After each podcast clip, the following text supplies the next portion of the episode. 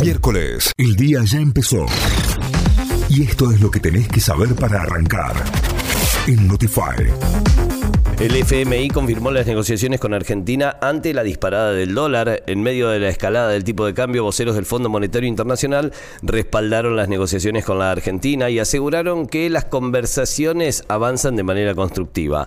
Además, señalaron que el staff técnico continúa trabajando con las autoridades argentinas para fortalecer el programa económico acordado con el país en el contexto de la sequía muy severa.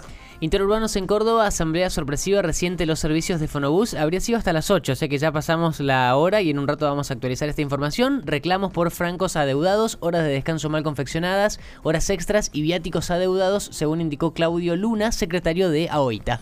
El previaje 4 superó el 82% del presupuesto.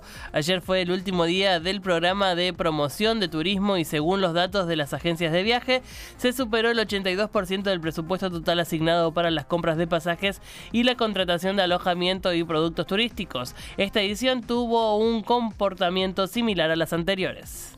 El nuevo piso para ganancias será de 500 mil pesos. El nuevo mínimo no imponible del impuesto a las ganancias a la cuarta categoría será de 506 mil 230 pesos brutos a partir de mayo, medida que beneficiará a 250 mil empleados y empleadas que trabajan bajo relación de dependencia, informó este martes el Ministerio de Economía.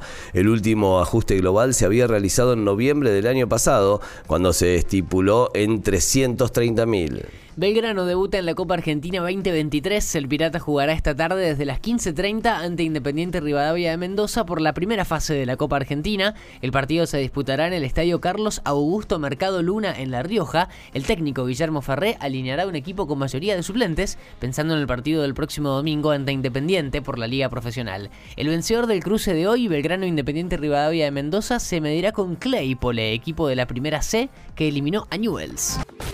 Notify, las distintas miradas de la actualidad para que saques tus propias conclusiones. De 6 a 9, Notify, plataforma de noticias.